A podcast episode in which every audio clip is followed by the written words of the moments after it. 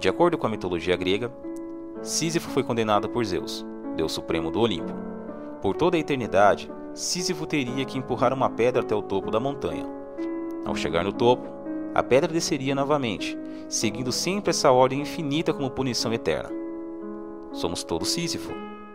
Vivemos nossas vidas ao máximo, sentindo sempre aquela sensação de vivemos no absurdo, de que estamos fadados a sempre reproduzir as mesmas ações rotineiras. Acordamos, levantamos, cumprimos nossas rotinas diárias. Deitamos, dormimos e novamente voltamos a levantar. Essa é a pedra que devemos rotineiramente levar ao topo da montanha para simplesmente voltar a rolar para baixo novamente. Vivemos a base do sentimento psicanalítico da ambivalência, aquela força emocional de que ora estamos felizes, mas ao mesmo tempo as vicissitudes da vida nos derrubam.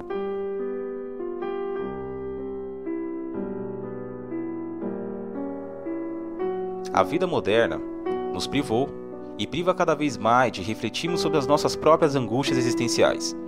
O homem do século XXI, sempre ocupado, preocupado em produzir, em consumir o que produziu, não se deu conta ainda do desespero humano. O estado do homem moderno é perfeitamente ilustrado através da peça de Samuel Beckett, A Espera de Godot. Durante toda a peça, dois homens estão ocupados numa conversa trivial enquanto espera um terceiro que nunca aparece. Nossa vida é assim. Beckett está dizendo que simplesmente matamos o tempo esperando o que não sabemos e o que nunca virá. Num trágico retrato da condição humana, Beckett escreveu outra peça em que a cortina se abre, para mostrar o palco cheio de lixo. Por 30 longos segundos, a plateia olha atônita, em silêncio para aquele lixo. Então a cortina se fecha. Isso é tudo. Eis o estado da condição humana.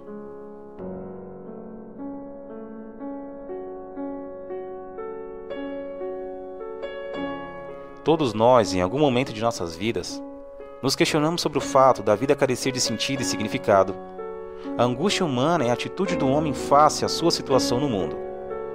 O homem moderno só reflete sobre o estado de sua condição quando deparado com a dor, com a realidade da angústia diante de algo ou diante do desespero da morte.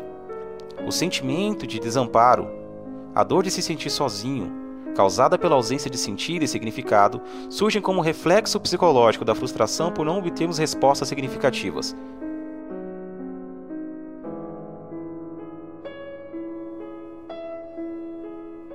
Um dos romances mais notáveis produzido pela criatividade humana é a obra O Lobo da Espécie, do escritor alemão Hermann Hesse.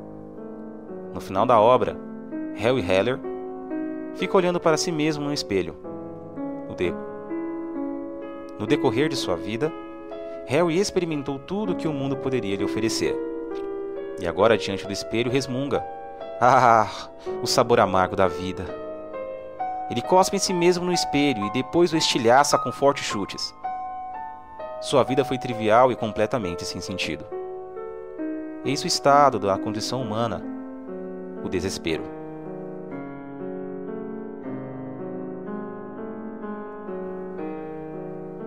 Mas qual é o propósito da raça humana? Nascemos apenas para caminhar diretamente para o túmulo. Qual o sentido? Qual o propósito? Ou será que a raça humana desaparecerá com o colapso de um universo escuro e indiferente? O escritor inglês H.G. Wells previu essa possibilidade hipotética numa de suas obras de ficção científica mais conhecida, A Máquina do Tempo. O viajante do tempo avança para o futuro incerto, na ânsia de descobrir o futuro da raça humana.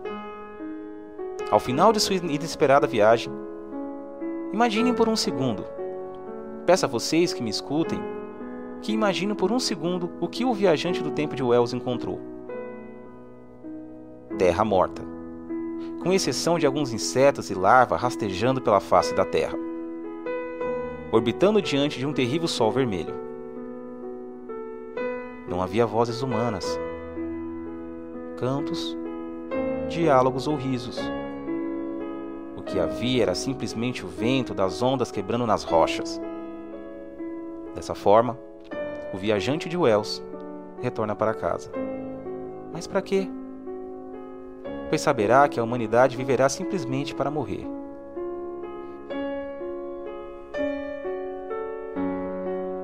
Isso nos recorda os terríveis versos de T.C. Eliot. É assim que o mundo termina. É assim que o mundo termina. É assim que o mundo termina, não como uma explosão, mas como um gemido. Eis o estado da condição humana: o desespero.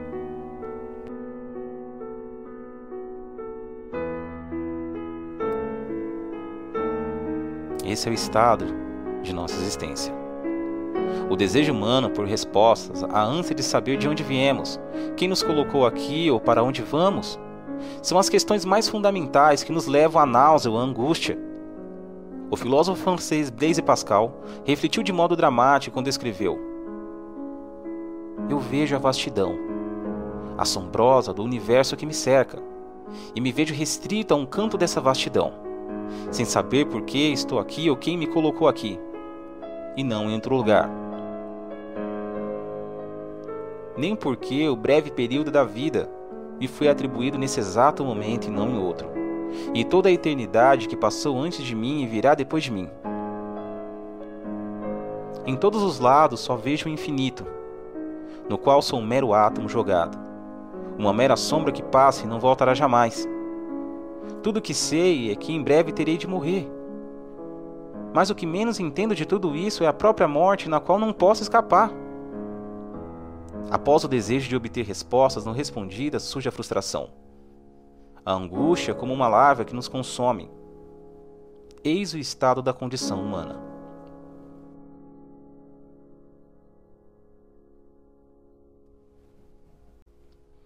A matéria, pela sua persistência absoluta, assegura-nos uma indestrutibilidade em virtude da qual Aquele que fosse incapaz de conceber uma outra poderia consolar-se à ideia de uma certa imortalidade. O que? Dir-se-á a persistência de um mero pó, de uma matéria bruta. Seria a continuidade do nosso ser?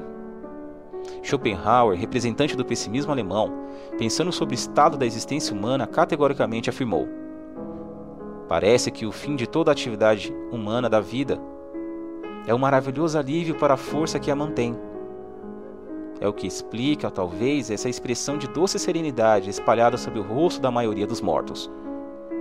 Tudo isso reflete, mais uma vez, o mais profundo estado da condição humana: o desespero.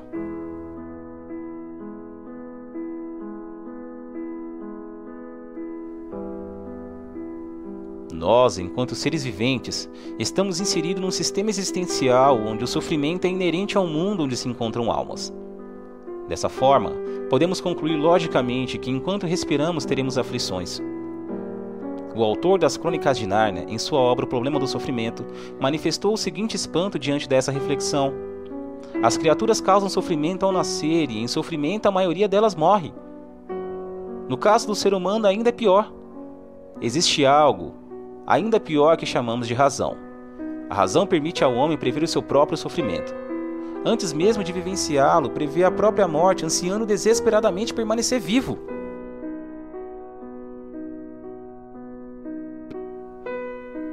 O grande escritor russo Tolstói, em suas confissões, escreve suas angústias da seguinte maneira: Para que devo viver?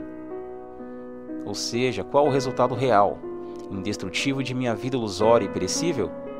Que sentido tem minha existência finita nesse mundo infinito? E para responder essa pergunta, investiguei a vida. Eu perguntava: qual o propósito de minha vida, fora do tempo, da causalidade do espaço? O resultado foi que, depois de tanta reflexão e pensamento e estudo, após demorado esforço de pensamento, respondi: nenhum. Esse é o estado da condição humana, o desespero.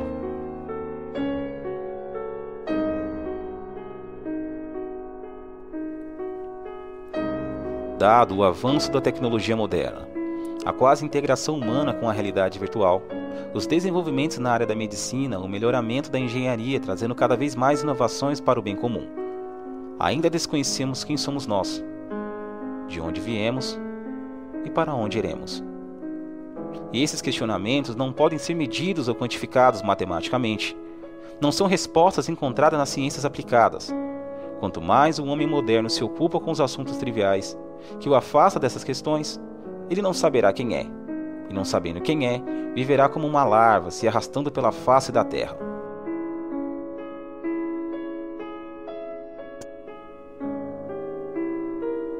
Que ideia sombria a de não sabermos quem somos nós. Quanto tempo gastamos em atividades triviais sem ao menos questionar sobre as mais simples questões da vida? A que ponto chegamos? A que ponto chegamos? De uma maneira ou de outra, todos nós um dia devemos ficar face a face com aquilo que Paul Tillich chamou de ameaça do não ser. Pois, embora eu saiba que existo, que estou vivo, também sei que um dia não estarei mais. Deixarei de existir. Essa concepção é atordoante e ameaçadora. Pensar que a pessoa que eu chamo de mim mesmo deixará de existir. Não será mais nada, tudo que fiz, tudo que fizemos no percurso de nossas vidas será nada. Vazio, silêncio. O não ser. Eis o estado da condição humana, o desespero humano. A humanidade, portanto, não tem mais sentido do que um enxame de mosquitos ou um punhado de porcos, pois o final de todos é o mesmo. O mesmo processo cósmico cego do qual eles resultaram vai no fim de tudo tragá-los de volta. As contribuições científicas para o avanço do conhecimento humano, as pesquisas para aliviar a dor e reduzir o sofrimento, os esforços diplomáticos para garantir a paz mundial, os sacrifícios feitos por pessoas de bem ao redor do mundo para melhorar a sorte da raça humana, tudo, tudo isso se reduzirá a nada Eis o horror do homem moderno. Por ele acabar em nada, em nada ele se tornará. Eis o estado da condição humana, o desespero.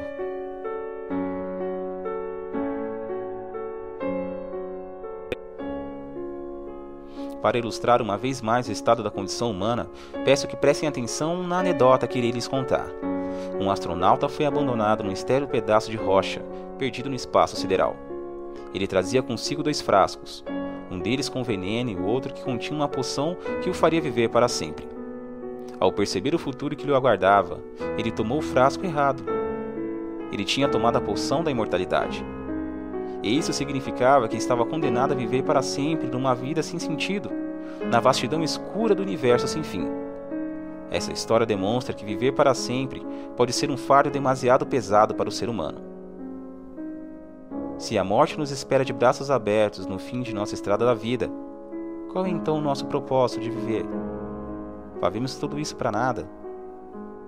Fazemos tudo isso para nada? Não há razão para viver? O universo será. Será que o universo é algo absolutamente inútil? Será mesmo que nosso destino é terminar numa cova fria? Você pode perguntar: qual resposta que irei dar para vocês para resolver esse estado?